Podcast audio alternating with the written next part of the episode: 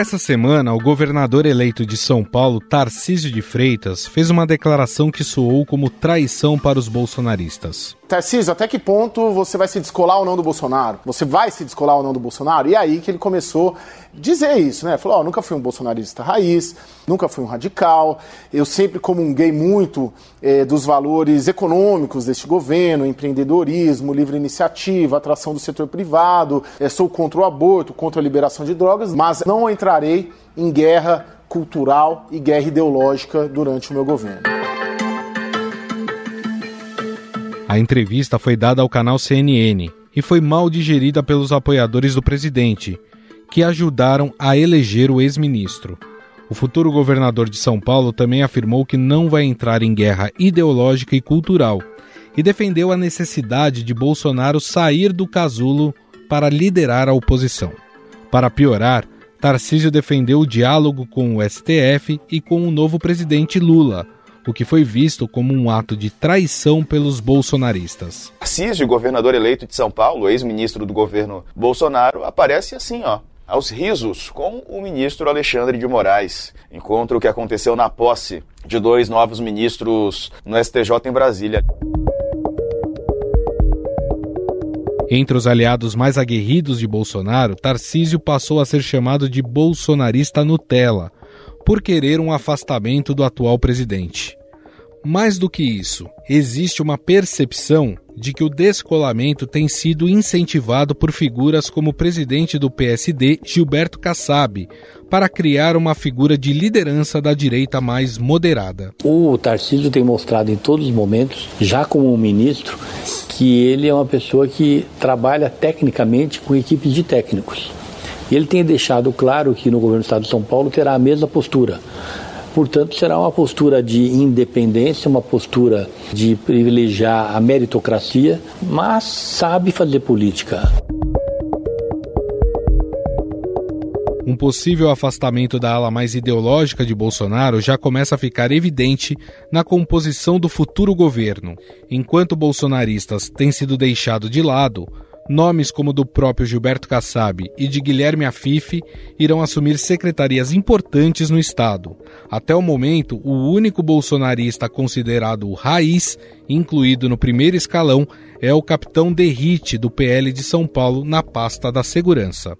A equipe do governador eleito de São Paulo, Tarcísio de Freitas, oficializou o nome de Gilberto Kassab para o comando da Secretaria de Governo e anunciou mais dois nomes que vão compor o futuro governo. Entre os indicados está o deputado federal Capitão Derrite, que vai comandar a segurança pública.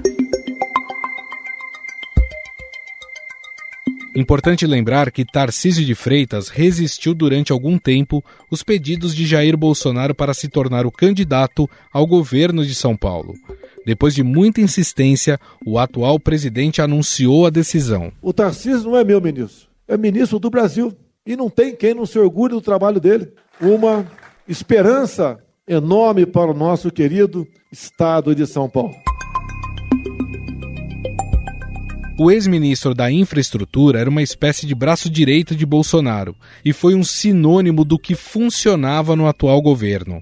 O ex-titular da pasta ganhou memes e frases de que asfaltaria tudo, em uma referência às obras tocadas na sua gestão. Até mesmo em debates, foi questionado sobre essa temática. Candidato, o senhor é chamado de Tarcisão do asfalto por aliados que defendem que o senhor é eficiente em obras de estradas.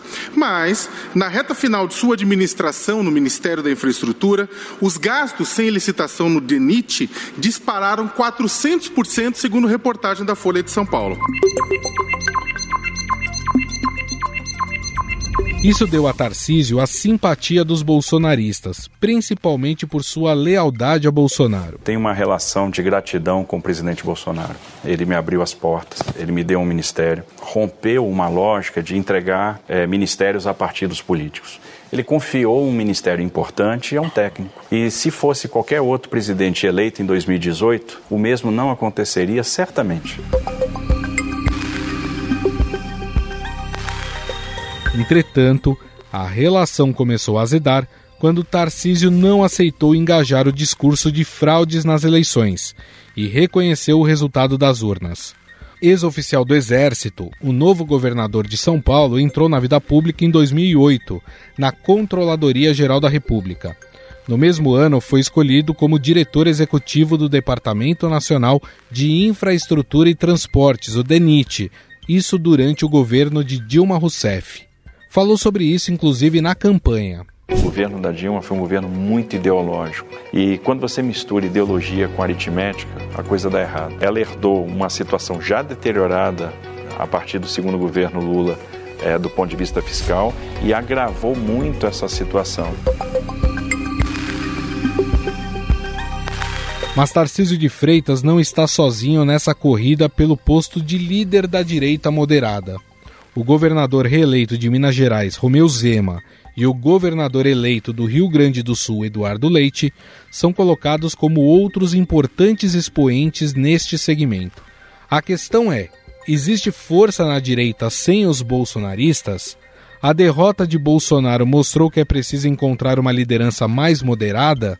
E Tarcísio de Freitas pode cumprir esse papel?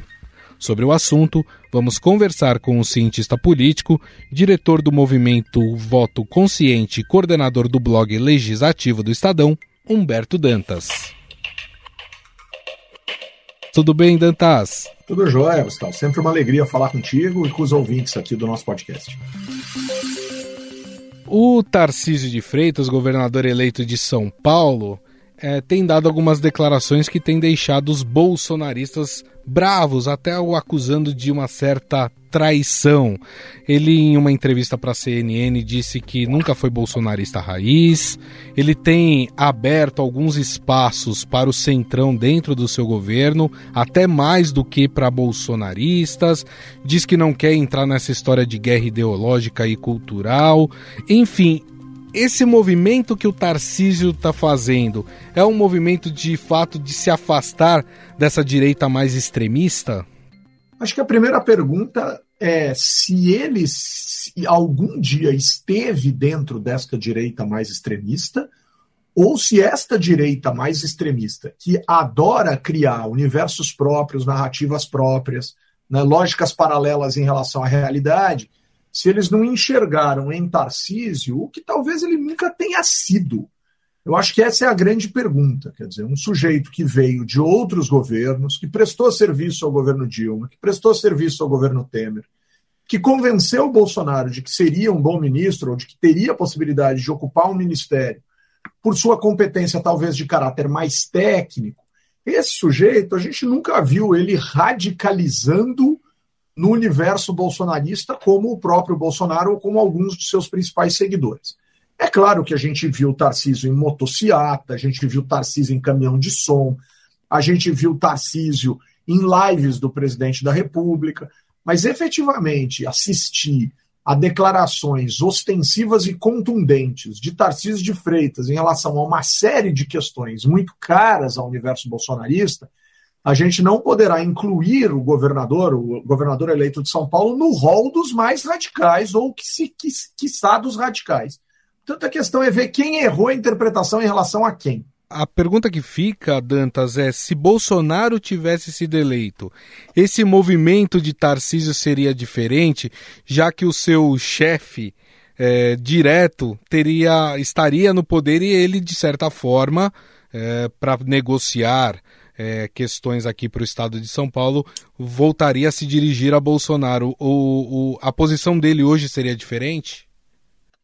Acho que é de todos os governadores, não, Gustavo? Porque muitos governadores que, inclusive, declararam apoio incondicional à reeleição de Bolsonaro, a gente ouviu isso de alguns governadores nesse país. Esses governadores já estão falando em diálogo com o próximo presidente da República, com o presidente eleito Luiz Inácio Lula da Silva. Tarcísio, inclusive, chegou a dizer que não vai à posse de Lula, por exemplo. Vai tomar posse, né? E não vai à posse de Lula, não vai fazer nenhum esforço para estar em Brasília, etc. É normal, é do jogo, é esperado, né? Nem todos os presidentes que tomaram posse no Brasil estiveram ao seu lado com todos os governadores ou com alguns governadores, né? Muitas vezes não, poucos vão ou raros vão, enfim. Mas talvez o exemplo mais emblemático dessa história de mudança de postura seja do próprio governador eleito de Santa Catarina, que é o Estado hoje, talvez, de um, de um adensamento mais bolsonarista, né? um Estado que talvez a gente tem que considerar que, a despeito de o PT ter ido ao segundo turno em Santa Catarina, as pesquisas mostraram durante praticamente todo o processo que quatro candidatos alinhados à lógica da direita lideravam a, a, disputa para o governo do Estado. Né? A gente precisa considerar, então, que até o governador de Santa Catarina, Jorginho Melo, hoje senador, vai, vai tomar posse do governo, vai perder o cargo de senador do Partido Liberal já disse que terá que dialogar ou que dialogará com o novo presidente. Com Tarcísio não seria diferente. Acho que essa postura é uma postura de uma lógica de conveniência política muito comum ao universo brasileiro e que, de alguma maneira, a gente tem que aprender a compreender por que ocorre e respeitar tais ocorrências. Né? Eu acho que radicalidades absolutamente in, in, impossíveis e intransponíveis precisam parar de perder espaço no Brasil se é que elas existiram, viu, Gustavo? Porque existe muita gente que faz o discurso do nunca farei e fez mais do que disse que não faria. Que o diga o presidente da República, o atual, em suas relações com o Congresso Nacional, com os deputados e os senadores. Aliás, figura forte desse governo, desse novo governo de São Paulo, deve ser um personagem muito conhecido da política brasileira, que é Gilberto Kassab. Inclusive, dizem que vai ser um governo muito mais caçabista do que bolsonarista. E ele tem dito em entrevistas, Gilberto Kassab, que Tarcísio é um bom nome para liderar a chamada direita moderada. Uh, a pergunta que fica é: Tarcísio nunca ocupou um cargo no executivo ou no legislativo. Por isso ele tem estofo para ter essa, essa liderança dessa direita chamada mais moderada, ou outros nomes estão à frente dele, lembrando aqui o governador de Minas Gerais, Romeu Zema? Acho que o primeiro teste que a gente tem que observar em relação ao governador Tarcísio é como ele se comportará numa posição efetiva e absolutamente política, que é o cargo de governador. Esse é o primeiro desafio. É ver se Tarcísio conseguirá ser, como governador, o que ele foi como ministro sob a sombra de Bolsonaro e sob a, sob a proteção de Bolsonaro que aqui eu não estou colocando em, em, em, questão se Bolsonaro é ou não é um político hábil, particularmente como analista acho que não é, que tem severas dificuldades em termos políticos, mas agora Tarcísio tem o que o presidente da República gostou muito de destacar no seu governo, Tarcísio terá no estado de São Paulo a tal caneta que Bolsonaro sempre gostou de falar ao longo de todo o governo dele. Vamos ver se Tarcísio, com a caneta, se mostra um político tão hábil quanto ele foi vendido e quanto ele é descrito como gestor, né? como ministro da infraestrutura, tendo feito ali uma gestão de sua pasta bastante elogiada por aqueles que estavam mais próximos e mesmo vendida para o eleitor paulista que o elegeu. Então, esse é o primeiro desafio. O segundo desafio é Gilberto Kassab nem ao centro, nem à esquerda, adiante, avante, não, nem à direita, nem à esquerda, sempre à frente, sempre adiante, enfim. Foi essa a desculpa ou foi essa a declaração que ele deu quando criou o PSD, o seu partido, né, quando tentou fazer esse partido uh, ser um partido diferente em termos ideológicos, num discurso que não cola, né, Gustavo? Porque a gente sabe, o PSD não tem que ter nenhuma vergonha de dizer que é um partido de direita, de uma direita mais moderada, etc. Hoje, talvez Kassab tenha compreendido isso melhor, mas fundou seu partido numa época em que a direita ainda estava muito apagada, em 2011, e a esquerda estava muito em evidência, talvez por isso ele tenha tentado dar essa disfarçada. Agora, se o governador for mesmo este grupo político, né, se o governo do estado de São Paulo for composto por este grupo político, afasta-se do bolsonarismo e corre-se o risco de tomar severos ataques desse agrupamento, como, por exemplo, João Dória tomou depois que se afastou do bolsonarismo. E tem-se como principal adversário, ou em termos de discurso, consolida-se um adversário que é a esquerda. Não é muito diferente. Talvez, em tese, a gente precisa conferir isso, não seria muito diferente do que Dória enfrentou. Deixou a direita descoberta se afastando do bolsonarismo e atacou a esquerda dizendo que era antipetista e anti-esquerda. Acabou ficando num centro muito desoxigenado. A questão é entender se a gente vai, se a sociedade, ou parcelas da sociedade paulistas, nesse caso, vão rumar para uma direita mais equilibrada ou se vai continuar esse, esse jogo esticado em que posições desse tipo mais moderadas teriam mais dificuldade de ocupar espaço. E aí vem o último ponto que diz respeito à sua pergunta. Kassab procura uma liderança para dentro do seu partido ser uma figura forte para uma eventual conquista da presidência da República. Não conseguiu isso com Rodrigo Pacheco, nunca conseguiu se cacifar politicamente para ser esta figura e agora busca Tarcísio de Freitas. Ele já disse que gostaria de que Tarcísio de Freitas saísse do Republicanos e fosse para o PSD. Kassab já falou isso. Kassab já falou que gostaria de ver ou que acha que Rodrigo Gar... Uh, que Tarcísio de Freitas, perdão, tem potencial para ser presidente da República do Brasil em anos futuros, aí, em, em, em futuras eleições. Então a gente precisa ver como isso vai acontecer e como ficam todos os demais políticos. Você observou um caso importante, que é o caso de Romeu Zema, que se Bolsonaro tivesse conseguido se reeleger, provavelmente teria tentado se aproximar demais de Bolsonaro para ser o nome indicado em 2026, e agora talvez fique numa situação em que se desejar em 2026, depois do seu segundo mandato, ou no fim do seu segundo mandato de governador em Minas Gerais, ser candidato à presidência da República, terá que provavelmente ter Bolsonaro como adversário, inclusive. E aí a gente vai ver como ficaria isso. Lembrando que existem outros governadores em situações semelhantes nesse campo ideológico. Posso citar aqui o governador do Paraná, Ratinho Júnior, que é do partido de Kassab, Posso citar aqui o governador do estado de Goiás, Ronaldo Caiado, que é do Democratas e que já conviveu com Kassab em termos partidários, e assim como outros que poderiam nos servir de exemplo. Aliás, pegando isso como gancho que você falou, Dantas, é possível ter uma direita fortalecida no Brasil sem os bolsonaristas e sem a liderança eh, do Bolsonaro? o, o bolsonarismo é somente um, uma parcela pequena dessa direita ou é, quem quiser se cacifar aí nessa, nessa ala ideológica vai ter que contar com os bolsonaristas?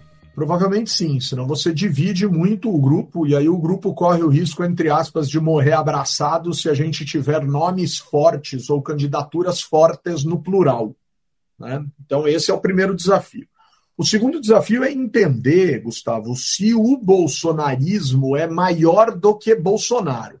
Por exemplo, falou-se durante muito tempo que Lula é maior do que o PT, e fala-se isso, inclusive, até agora, entende-se isso, faz-se essa conta. Lula é maior do que o PT. A questão é saber se o bolsonarismo, como uma corrente de atitudes políticas muito conservadora, e, inclusive, muito radical nas posturas, inclusive desafiando aspectos da própria democracia, se isso é maior do que Bolsonaro. O pós-eleitoral agora de presidente da República, em que Bolsonaro é, se recolheu, está numa postura mais é, é, é muito mais discreta do que antigamente, com poucos pronunciamentos, com poucas radicalidades, mostra que existe um segmento da sociedade, inclusive cobrando o atual presidente sobre posturas mais radicais, o que nos levaria a, a entender e a sugerir que essa, essa corrente política, essa percepção política, talvez seja maior do que o seu próprio símbolo mais emblemático. E aí essa é a questão. Talvez Bolsonaro sequer saiba o que isso efetivamente significa. Ele foi muito mais, nesse caso, se essa hipótese estiver correta, ele foi muito mais alguém que foi alçado né, a uma posição uh, pelo simples fato de, de ser o que existia à disposição do que propriamente uma pessoa capaz de orientar ideologicamente e com suas posturas, ideias e desejos e princípios alguma coisa que talvez seja maior que ele. Eu acho que esse é um grande desafio para a gente observar nos próximos anos no Brasil. Mas tem uma questão importante, Dantas, que é o posicionamento de Jair Bolsonaro depois da sua derrota nas eleições de outubro, né? Tá recluso, é, mesmo quando aparece em eventos públicos, está sempre com a, o semblante fechado, não discursa, não fala nada. A questão é: o bolsonarismo sem o Bolsonaro tem vida longa? Esse, esse é um ponto fundamental. Assim. Essa é uma questão absolutamente essencial de ser pensada. Primeiro, acho que tem uma pergunta contida nesta sua pergunta que é a anterior. O bolsonarismo fora do poder tem vida longa? Quer dizer, sem todos os recursos utilizados pelo poder tem vida longa? O bolsonarismo, sem o fundo partidário destinado ao PL, que está bloqueado pela justiça justamente por conta de exageros e afrontas à democracia, tem vida longa? Né? A gente soube, por exemplo, o noticiário de hoje está repercutindo que é, poderia existir, ou, ou que grupos existentes no universo bolsonarista estariam dispostos a tentar dar algum tipo de golpe que não permitisse que Lula fosse empossado, ou mesmo que Lula fosse, que Bolsonaro se autodeclarasse também presidente da República. Bolsonaro teria coragem de fazer algo dessa natureza, correndo severos riscos de ser preso? A gente precisa observar isso. Bolsonaro já deu declarações de que não quer ser preso na vida. A gente lembra lá no começo do governo dele, quando ele dizia que não existiria toma lá da cá no governo dele, o que o Estadão mostrou que não foi bem assim, porque foi o Estadão quem é, descortinou aí o escândalo do orçamento secreto, mas Bolsonaro disse que não queria ter tomado da cá para não terminar os dias é, jogando baralho ou dominó, não lembro exatamente que, que, que, que, jogo ele usou na cabeça dele, nesse discurso dele, com o Sérgio Cabral no Rio de Janeiro ou com Lula, porque Lula estava é, sendo preso naquele instante, ou tinha acabado de ser preso e coisas dessa natureza.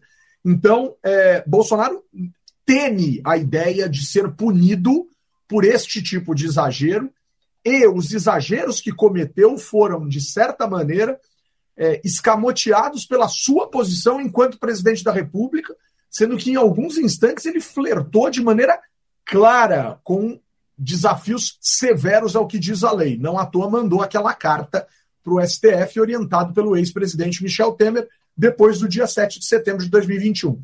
Então, o que a gente precisa entender é se este Bolsonaro, que insufla tanto o bolsonarismo, conseguirá ser, fora do poder, este agente potente das expectativas de figuras ou de pessoas extremamente radicais em posições, ideias e até atos e gestos. Você falou um pouco da força do bolsonarismo estando no poder, e a gente tem um movimento também que está acontecendo dentro do legislativo. Claro, tudo passa também pela negociação do novo eh, governo em relação aos apoios. Que há um movimento de isolar esses deputados mais radicais, os bolsonaristas, deputados e senadores a ideia de sufocá-los politicamente dentro do legislativo, ela também passa por essa ideia da, da vida útil do bolsonarismo? Passa pela ideia da vida útil desses parlamentares, Gustavo, principalmente. Os parlamentares, eles fazem cálculos individuais de conveniência. Esse é o ponto. Então já tem muita gente, óbvio que não todos, mas muita gente eleita, por exemplo, pelo Partido Liberal, muita gente eleita pelo Republicanos, muita gente eleita pelo Progressistas. Estou utilizando aqui os três partidos que formataram a coligação que elegeu, que, que elegeu não, que tentou reeleger Jair Bolsonaro presidente da República. Né? Uh, muitos parlamentares de dentro desses partidos já perceberam que vão sobreviver ao seu modo político ou ao seu modo de fazer política, sobretudo nos seus estados, às custas de certos apoios que terão de ser dados à agenda do presidente da República, que é o principal adversário da posição que eles ocuparam em termos eleitorais. Ou seja, quem ganhou foi o PT, não foi o PL. Agora, existem outros que, obviamente, vão né, estar ao lado do presidente da República, porque, inclusive, o bolsonarismo está longe, está longe de estar ameaçado de desaparecer, de sumir, etc, etc, etc. O PT, atacado do jeito que foi, não sumiu. Luiz Inácio Lula da Silva, atacado do jeito que foi, não sumiu. Não é Bolsonaro, que será certamente atacado, e o bolsonarismo, que certamente será atacado, que vá desaparecer. Portanto, para alguns deputados, mais deputados do que senadores, mas para alguns deputados, o modus operandi, né, o bolsonarismo way of life, se assim podemos dizer, continuará sendo alguma coisa que ainda lhes trará votos, mas talvez não com a mesma dimensão gigantesca, sobretudo durante o mandato, né, uh, do que no tempo em que Bolsonaro era presidente. E agora é uma questão de verificar qual o, o, o, o tamanho da capacidade do governo Lula trazer, numa lógica centrípeta, esses parlamentares para perto de si e qual a incapacidade que Lula terá de fazer isso, o que resultaria, obviamente, num afastamento, num adensamento da oposição, em movimentos mais, mais incisivos, contrários à agenda do presidente, etc, etc, etc. O tempo vai contar isso para nós, Gustavo, e a gente, obviamente, vai estar tá aqui assistindo e fazendo as nossas análises conjuntamente. Muito bem, nós conversamos com o cientista político, diretor do movimento Voto Consciente e coordenador do blog podcast aqui do nosso Estadão Legis Ativo, o Humberto Dantas, com quem eu conversei. É sempre um prazer conversar com você, viu, Dantas? Muito obrigado. Prazer é meu, muito obrigado pela, pela oportunidade da gente estar aqui juntos e que venham as próximas para a gente continuar debatendo. Grande abraço a você e a todos os ouvintes. Estadão Notícias. O Estadão Notícias desta quinta-feira vai ficando por aqui. Contou com a apresentação minha, Gustavo Lopes. O roteiro, produção e edição são de Jefferson Perleberg e Gabriela Forte. A montagem é de Moacir Biasi. Mande seu comentário e sugestão para o nosso e-mail podcast@estadão.com. Um abraço e até mais.